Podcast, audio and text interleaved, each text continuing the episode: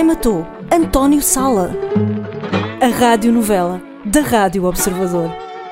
Francisco Moita Flores, o nosso convidado no episódio 2 da rádio novela Quem Matou António Sala. Obrigada por ter aceitado o nosso convite Ah, é um para prazer. participar nesta brincadeira. É um prazer e aproveito para. Gostou da experiência? Eh, Foi engraçado, sobretudo porque estamos a falar de um homem que eu admiro muito e do qual sou amigo.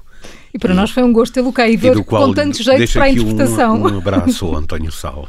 Então, em suspeitos, quem é que acha que é o verdadeiro suspeito Agora, desta sério, novela? é, o António Sal, eh, nunca acredito que haja alguém que quisesse matar, porque é um homem demasiado grande e demasiado querido de todos.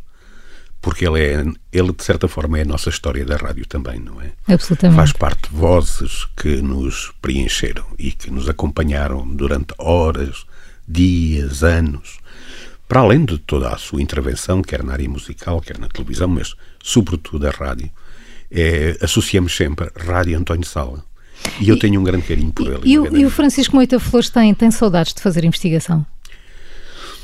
Já estou a ficar eh, com uma idade em que tenho saudades do tempo em que fazia investigação. Tenho saudades desse tempo. Ah, agora faço investigação académica, investigação para, para ficção, enfim. E já tinha tido outras experiências como, como ator? Gosta de estar desse lado ou prefere escrever? É porque teve tão bem. Fez-me rir várias vezes. O meu grande sonho, quando era puto, era ser ator. Mas o, na altura chamavam-se ensaiadores. E o ensaiador, numa peça em que eu tentei testar-me, disse: Epá, dedica-te à escrita porque não tens jeito para isto. e eu nunca, nunca fiz representação. Eh, em algumas séries que escrevi, sobretudo com o Jorge Paixão da Costa a realizar, ele pediu-me assim para eu fazer, a brincar pequenos papéis, não é? Eh, mas eh, coisas que não ficam. Mas tem uma capacidade enorme de improvisar. Bom, isso está ligado à escrita criativa e Ah, à não é? ficção, não é? À capacidade de. Porque pegou num texto e tornou o seu. Conseguiu dar aqui a volta. Eh, o mérito também foi o vosso, porque me mostraram o que estava feito. e foi para, Para dar inspirar, coerência, foi dar, para dar a coerência ao vosso próprio episódio. E já alguma vez tinha feito rádio? Sim, fiz rádio durante alguns anos eh, na emissora nacional, agora a Antena 1. eh, e é um mundo fascinante, não é? É o, é o grande mundo, pelo que tem de mistério, de mágico, de solidário, de vizinho. É uma companhia, não é? É a companhia, é a companhia definitiva. O que é que está a fazer atualmente? Eu neste momento estou. Acabei o trabalho de parto, porque acabei um romance. Está em edição, Quando é que sai? vai sair em maio, dia 12 de maio. Como é que se chama? Chama-se Os Cães de Salazar. É uma história interessante ocorrida em 1937. E quando houve um atentado contra o, o presidente do Conselho de Ministros e um atentado à bomba na Avenida Barbosa do Bocage. E a polícia política da altura, a chamada Polícia de Vigilância e Defesa do Estado, assumiu a investigação desse processo e criou uma balbúrdia, uma coisa inacreditável. E o, o- o que é que o leva a decidir por este ou aquele tema? O que é que o, São histórias que me aparecem eh, eh, à frente, não é? e que vê ali potencial para E criar que um se vejo que é uma história que é, é interessante de explorar do ponto de vista dramatúrgico e ficcional. Este foi um desses casos. Eu foi por acaso, por acidente. Eu estava a preparar um romance, o meu último romance, O Mistério do Caso Campolide, e caí-me nas mãos o processo, este processo crime eh, de 1937.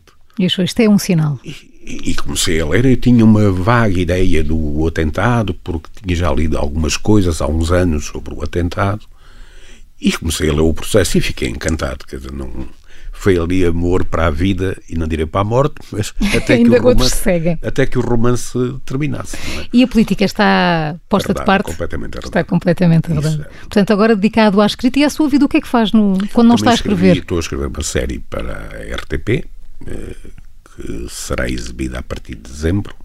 Ai, desculpe-me, de setembro. Julgo eu, pela indicação que me foi dada. Escrevo. E continuo a escrever. E nos tempos livres, quando não está a escrever, o que é que faz? O que é que gosta de fazer? Leio muito e vejo muita ficção. eh, sobretudo- Portuguesa? A ficção portuguesa vejo alguma, mas eh, este não.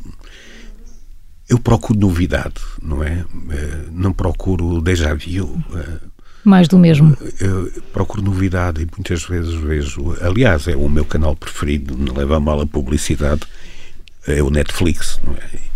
E vejo alguma ficção portuguesa, mas efetivamente eu vejo a ficção para explorar novos caminhos, para explorar novas técnicas, eh, porque alguém que é argumentista, como eu sou, não consegue ver um filme, que é uma coisa terrível. Sem estar a ver tudo o que. Sem estar a ver o, o todo, pois, claro. Uh, está a história a correr e eu estou a ver como é que se construi aquela história, como é que entram os personagens, como é que o argumentista faz a ligação dos personagens aos factos. Que é uma forma um bocado distorcida de ver um, uma peça, seja ela um filme ou, ou uma, uma série. E vulgarmente vou lá a segunda vez já com um outro olhar mais mais de cidadão comum para me distrair e divertir. Portanto, neste caso não fez parte de uma série da Netflix, mas fez parte da radionovela Quem Mantou António Sala. Exatamente. exatamente. Muito obrigada, que Francisco Moita Flores. Tem todo o mérito para ir para a Netflix. Gostamos muito de ter cá. Muito, muito obrigada pela sua disponibilidade sua e por ter aceitado o nosso convite. Muito obrigado pela vossa gentileza e muitas felicidades para Muito obrigada. Quem matou António Sala? A radionovela da Rádio Observador.